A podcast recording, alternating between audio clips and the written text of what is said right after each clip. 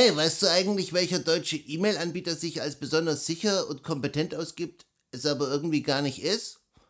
Ja, ich glaube, ich weiß ganz genau, wovon du redest. Ich glaube, das sollten wir heute mal ansprechen.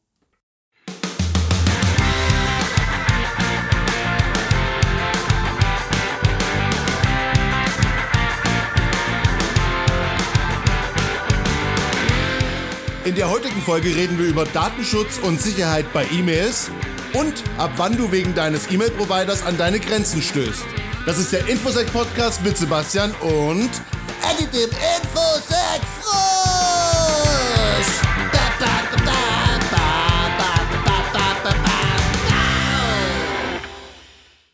Folge 35! Hallo Eddie! Hallo! Na? Ach, wir hatten echt eine ziemlich krasse Woche, oder? Äh, warte mal, ich muss noch was. Heute ist äh, äh, Sonntag, der 15. Mai 2022 und wir hatten eine echt krasse Woche, wie ich bereits gesagt habe. Ja, wir waren diese Woche wirklich sehr beschäftigt mit Datenschutz. Wir haben ein bisschen gepentestet. Wir haben uns mit ja, ziemlich blöden Rechtskram auseinandergesetzt. Ja, das bayerische Krankenhausgesetz, wem es interessiert, aber es interessiert niemanden. Ja, auf jeden Fall haben wir einige Sachen zusammengefasst, die uns diese Woche aufgefallen sind. Wir haben ein paar neue Tweets, über die wir sprechen wollen. Ja, fang doch einfach mal an, oder? Fange ich einfach mal an. Und zwar, Eddie sagt, wenn du dich irgendwo neu anmeldest oder ein neues Gerät in Betrieb nimmst, schaue als erstes in die Privatsphäreneinstellung und stelle sie so ein, dass du dich damit gut fühlst. Ja, die Formulierung, die haben wir absichtlich gewählt, ne? Ja, also ganz wichtig, wir wollen an der Stelle eher Denkanstöße geben, als irgendwelche Vorschriften zu machen. Ähm, weil Datenschutz hat auch so eine gewisse subjektive oder individuelle Komponente. Der eine, der mag oder der muss ein bisschen mehr von sich preisgeben an der einen oder anderen Stelle und der andere, der mag es vielleicht etwas restriktiver. Aber Ja, der Eddie hat deswegen folgenden Tipp für euch. Wenn ihr euch einen neuen Account anlegt, wenn ihr ein neues Profil habt, ein neues Gerät, also wie zum Beispiel mein neuer Geschirrspüler, der ja auch ins Internet gehen kann, ähm, oder neues Auto, ja, was auch immer, gewöhnt euch an, einfach mal in die Datenschutzeinstellungen reinzuschauen. Und da ist, sind manchmal mehr Sachen drin, als man denkt. Ja, also man könnte sich zum Beispiel überlegen, also wenn es jetzt diese Einstellung nicht gibt, muss ich meinen Klarnamen verwenden? Muss ich immer den gleichen Nickname verwenden? Ähm, kann ich Apple iCloud Private Relay, da werden äh, so Fake-Adressen angelegt, dann müsst ihr nicht eure eigene E-Mail-Adresse angeben und dann wird es dann weitergeleitet. Eigentlich ist es recht simpel. Fragt euch einfach, muss der Anbieter des Dienstes, den ihr da verwenden wollt, wirklich das über euch wissen, was er von euch verlangt? Ja, überhaupt einfach immer nur Pflichtfelder aus... Pflichtfelder? Pflichtfelder ausfüllen? Pflichtfelder ausfüllen reicht manchmal aus. Und was gibt's noch? Denkt daran, dass man, dass man Sachen kombinieren kann. Also, wenn ihr überall den gleichen, gleichen Nickname habt, also wenn ihr euch zum Beispiel auf einem Portal anmeldet, wo jetzt nicht jeder wissen soll, dass ihr angemeldet seid, dann nehmt nicht euren Twitter-Handle. Und denkt auch dran, vielleicht die eine oder andere zusätzliche E-Mail-Adresse noch anzulegen, weil oft ist es auch möglich, dass man mit der E-Mail-Adresse irgendwas suchen kann. Ja, LinkedIn oder Facebook, da kann man, äh, glaube ich, auch nach E-Mail-Adressen suchen. Also da solltet ihr vielleicht auch mal in eure Privatsphären-Einstellungen schauen. Ich denke, die Nachricht ist angekommen und kommen wir doch einfach zum nächsten Tweet. Genau. Wir haben diese Woche einige echte Spam-Mails gepostet, von, von einmal von der, mit der Sparta Bank als Inhalt und einmal mit der DKB. Und wir haben schon auf Twitter diskutiert, was da so die Fehler sind oder woran man es erkennen kann. Also klar, Klassiker, in dem Fall Rechtschreibung war ein Fall, dann auch irgendwie eine Ersparnis oder dass man irgendwie Druck ausübt auf irgendwas.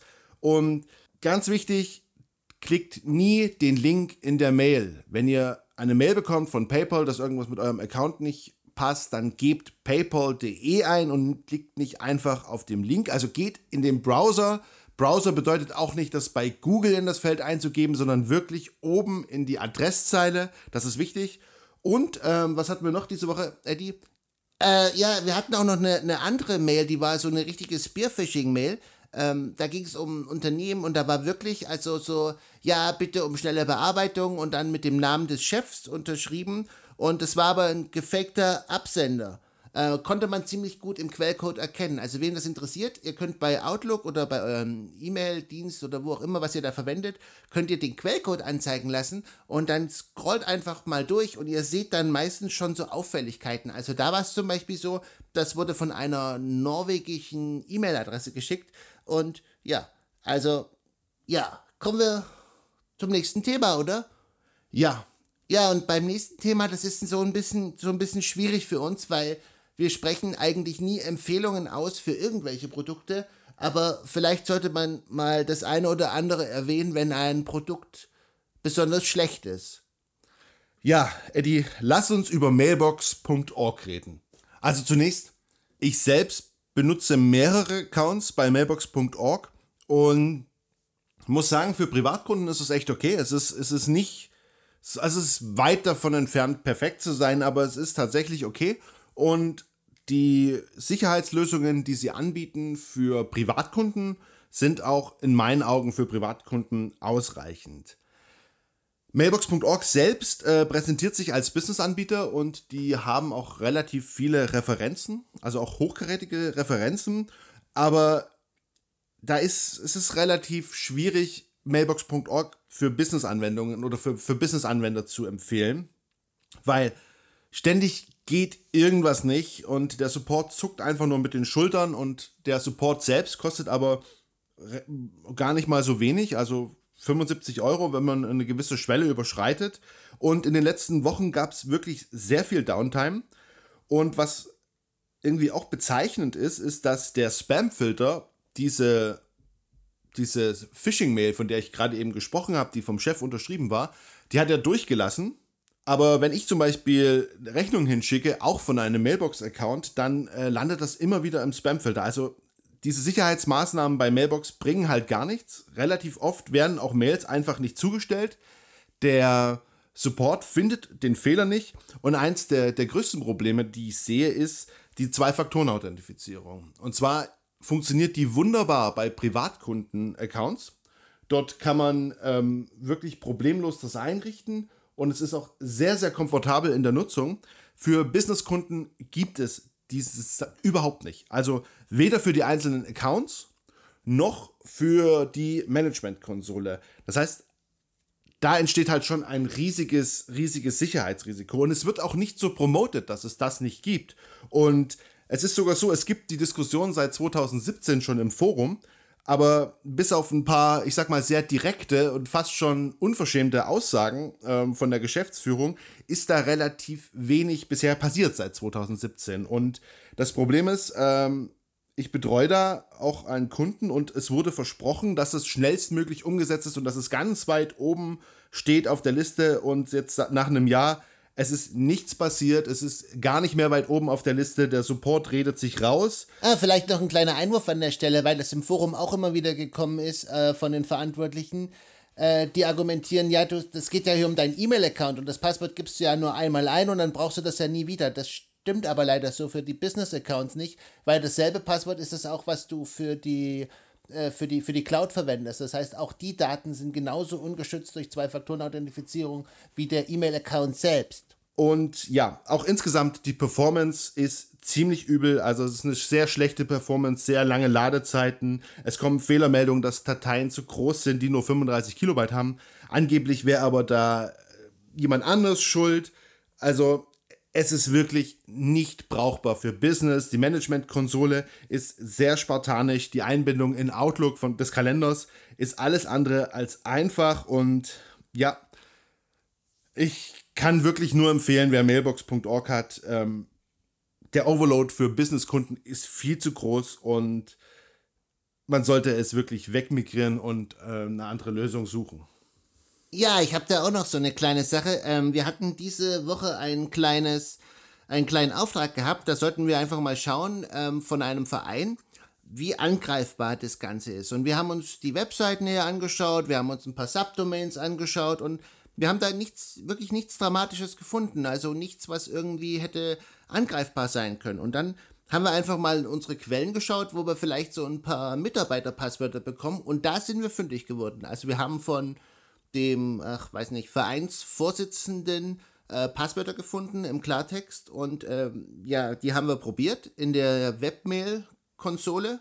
Das war relativ leicht rauszufinden, wo die ist, weil über den MX-Record und wir konnten uns damit einloggen und das ist genau der Punkt, warum Zwei-Faktoren-Authentifizierung so wichtig ist, weil wenn du so viele Mitarbeiter hast, dann kannst du natürlich, hast du da wie so einen Sack Flöhe. Und wenn die irgendwie die gleichen Passwörter verwenden oder keinen Passwortmanager haben, irgendwie anders gepreacht werden, gefischt oder sonst irgendwas, dann äh, bist du natürlich gleich komplett offen. Und dafür würde dich die Zwei-Faktoren-Authentifizierung schützen. Ähm, klar, das Problem äh, löst sich natürlich nur mit Webmail. Das besteht halt weiter bei IMAP und POP, aber, aber auf der anderen Seite Office 365, Gmail und Posteo haben, das, haben auch eine Lösung dafür. Mailbox aber leider nicht. Also deswegen, wenn ihr Mailbox im Einsatz habt, sagt euren Mitarbeitern, weist sie darauf hin, Phishing ist ein Problem und, naja, sichere Passwörter sind immer ein Problem. Okay, machen wir noch einen Tweet. Eddie sagt, wer seinen E-Mail-Account nicht schützt, gefährdet auch alle seine sonstigen Accounts denn die Links für die Rücksetzung von Passwörtern werden meist per E-Mail verschickt. Ja, das ist halt wirklich ein großes Problem. Stimmt, also Links, wenn man irgendwo ein Passwort vergessen hat, werden Passwörter eigentlich immer, also dieser Link für die Passwortrücksetzung wird immer auf die E-Mail-Adresse geschickt. Und ja, wenn ihr das Passwort übrigens zurückgeschickt bekommt, also wenn ihr eine Mail bekommt, ihr Passwort lautet, dann solltet ihr auf jeden Fall aufpassen, weil das bedeutet, dass der Anbieter des Dienstes ähm, eure Passwörter im Klartext speichert. Das ist gar nicht gut. Also äh, seid, da, seid da wachsam. Ja, und natürlich der Klassiker, es gibt so viele Sachen, die in E-Mail-Accounts gespeichert sind. Alleine der Hinweis auf andere Accounts, irgendwelche privaten Sachen, private Mails. Passt halt einfach auf auf euer E-Mail-Passwort. Schützt das Ganze mit Zwei-Faktoren-Authentifizierung, wo es geht. Und äh, ja, ansonsten starke Passwörter und passt auf Phishing auf. Dann fahrt ihr ganz gut. Selbst mit Mailbox Etikett jetzt. Ja. Ähm, wir haben noch einen letzten Tweet, auch etwas, was uns diese Woche aufgefallen ist. Ähm, warte, der lautet. Eddie sagt, wenn du einfach mal was auf gut Glück in AWS oder Azure startest, dann ist das Ergebnis meist unsicher. Ressourcen in der Cloud brauchen meist mehr Aufmerksamkeit als Managed Services. Ja, klare Sache. Normalerweise geht man ja zu einem seriösen E-Mail-Anbieter, weil man selber zum Beispiel keinen Exchange-Server betreiben will, weil der braucht natürlich relativ viel Wartung. Aber manchmal ist es auch billiger, einfach irgendwelche Sachen in AWS oder Azure hochzufahren, aber ähm, das ist oft nicht, äh, das braucht mehr Aufmerksamkeit und mehr Liebe, als man denkt. Also man, es reicht oft nicht, dass man irgendwas irgendwie installiert hat, dass es gerade so funktioniert. Man muss nämlich alles drumherum selber bauen, also die Anbindung ans Netz, man muss die Firewall, irgendwelche Net-Gateways, Updates, Backups. Also das kann auch schon bei, bei wenigen Servern relativ komplex werden. Also arbeitet bei Cloud-Sachen nicht, oh, geht schon irgendwie und es läuft, sondern beschäftigt euch wirklich intensiv damit oder holt euch Hilfe oder schaut nach wirklich soliden, gemanagten Lösungen, wo ihr vielleicht ein bisschen mehr bezahlt, aber wo jemand anders die Arbeit macht und sich um diese Sachen kümmert und für euch da ist. Und mit diesen Worten verabschieden wir uns. Vielen Dank fürs Zuhören. Das war der Infosec Podcast mit Sebastian und Eddie dem Infosec Frosch. Ihr findet uns auf Twitter eddie-infosec oder infoeddy.de. Bis nächste Woche. Bleibt sicher. Tschüss. Tschüss.